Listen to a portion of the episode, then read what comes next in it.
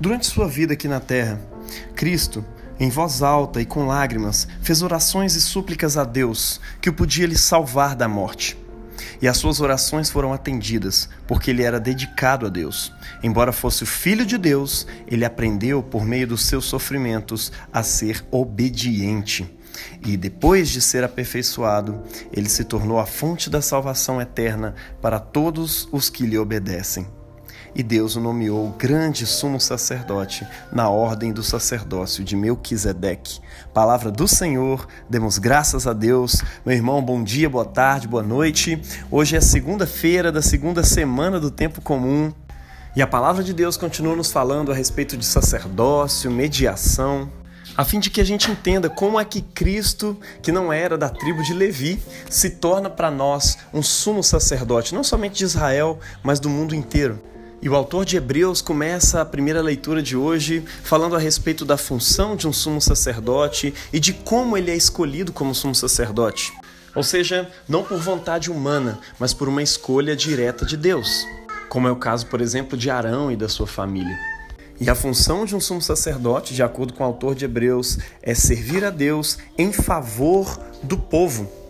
Ou seja, apresentando a Deus ofertas de sacrifícios pelos seus pecados. É claro que a leitura de hoje ela é parte de uma argumentação onde o autor de Hebreus argumenta para judeus daquele tempo sobre a legitimidade do sumo sacerdócio de Jesus, ou seja, por que, que nós cristãos acreditamos que realmente Jesus é o sumo sacerdote da nossa salvação, aquele que media a nossa relação com Deus. E nessa parte específica de hoje, o autor está dizendo que Assim como os sumos sacerdotes, de acordo com a lei, são escolhidos não por vontade humana, mas de Deus, Jesus também foi escolhido pela vontade de Deus. E ele traz duas argumentações bíblicas para isso. Primeiramente, o salmo que diz: Tu és meu filho, eu hoje te gerei. E também o salmo de hoje, o salmo 110, lá no versículo 4, que diz: Tu és sacerdote para sempre, segundo a ordem de Melquisedeque. E de acordo com o salmo, isto é um juramento do Senhor e é um salmo que está falando a respeito do Messias, do grande rei que viria governar sobre o mundo, fazendo-se concretizar a grande promessa da chegada do reino de Deus. E é interessante o fato de que o salmista profeticamente retoma Melquisedeque, um sumo sacerdote a quem Abraão, o pai da nação de Israel, inclusive de Levi, que dá origem à tribo sacerdotal, oferece os seus sacrifícios, as suas ofertas. Inclusive, um pouco adiante, o autor de Hebreus vai dizer que Levi, na pessoa de Abraão, também pagou seus dízimos, ou seja, ofereceu seus sacrifícios a Melquisedeque esse sumo sacerdote anterior e muito mais excelente do que a própria tribo de Levi. Ou seja, o Messias é maior e mais excelente do que a própria família de Arão, escolhida no período da lei para ser a mediadora entre o povo e Deus. Resumindo tudo isso, meu irmão, as profecias estão anunciando que um novo sacerdócio ia chegar. Juntamente com a nova criação prometida, viria também um novo sacerdócio uma nova ordem religiosa, tanto para Israel quanto para qualquer pessoa que queira se aproximar de Deus. E é interessante a gente olhar para esses textos do Novo Testamento e reconhecer que o fundamento deles está exatamente nos evangelhos. E no evangelho de hoje nós temos exatamente isso. Jesus se apresentando como um novo mediador, um novo sumo sacerdote que inaugura uma nova ordem religiosa. E diante disso, a velha ordem precisa ficar para trás. Não dá para misturar as duas coisas. Nessa nova ordem, tudo ganha uma nova perspectiva. Seja o jejum, seja qualquer prática de espiritualidade. E é por isso que os discípulos de João estavam jejuando e os fariseus também estavam jejuando, provavelmente por causa de alguma solenidade, alguma festa ou algum significado religioso compartilhado por essas duas ordens, a dos fariseus e a dos discípulos de João Batista. E quando Jesus é questionado a respeito de por que, que os discípulos dele não estavam jejuando, ele se apresenta como uma pessoa muito excelente, uma pessoa cuja visita deveria fazer os seus anfitriões reconsiderarem qualquer evento que estivesse em sua agenda, seja o jejum, seja qualquer outra coisa. Normalmente, quando a gente recebe uma visita, a gente reconsidera tudo, menos as coisas religiosas, logicamente. Mas aqui, quem os estava visitando era o próprio Deus.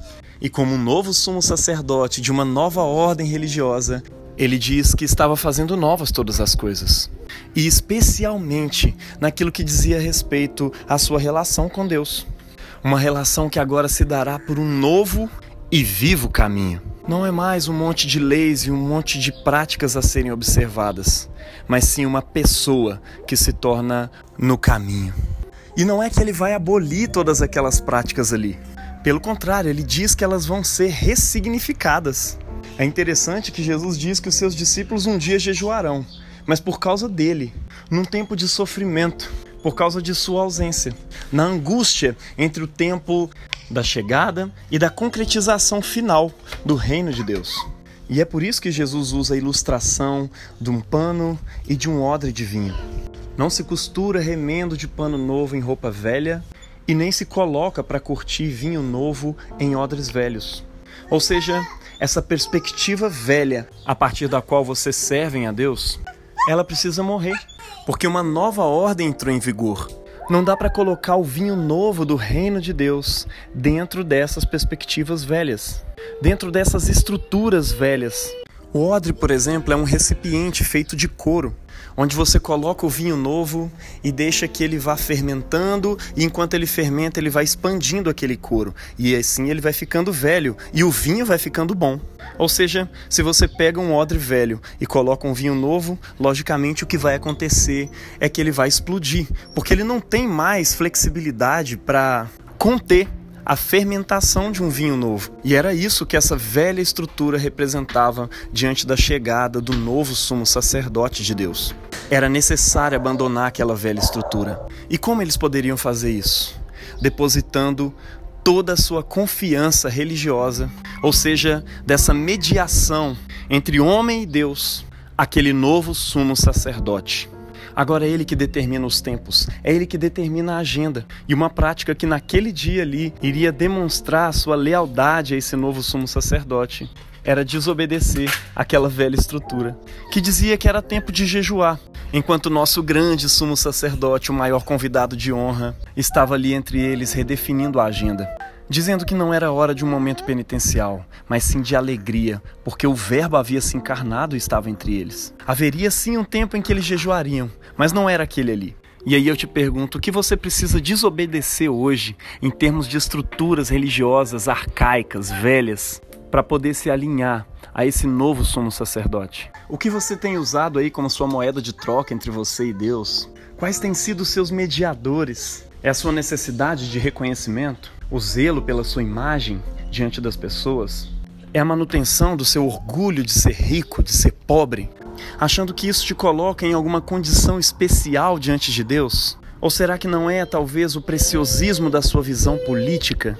Hoje é o dia em que Jesus te convida a abandonar todas essas esperanças, porque elas são odres velhos, incapazes de conter o vinho novo do reino de Deus, que ressignifica todas as coisas. Se você tentar conciliar essas esperanças junto com a esperança do novo sacerdócio, de acordo com Jesus, o que vai acontecer é uma explosão que rompe e estraga o odre, ou seja, o seu coração e também as coisas boas da criação de Deus, nas quais o seu coração anda colocando a sua confiança, a sua esperança, transformando elas em ídolos. Tudo isso se rompe, se estraga, e junto com esse rompimento se perde também o vinho, esse é o resultado de se tentar conciliar o novo e verdadeiro sumo sacerdote, segundo a ordem de Melquisedeque, com qualquer outro tipo de mediação entre você e Deus. Abandonemos todas essas esperanças. E nos rendamos. Àquele sumo sacerdote que ao mesmo tempo é a própria palavra viva de Deus encarnada, capaz de penetrar em nossos corações e nos transformar de joio em trigo, de indignos em justos, de odres velhos em odres novos. Deus abençoe você. Em nome do Pai, e do Filho e do Espírito Santo. Amém.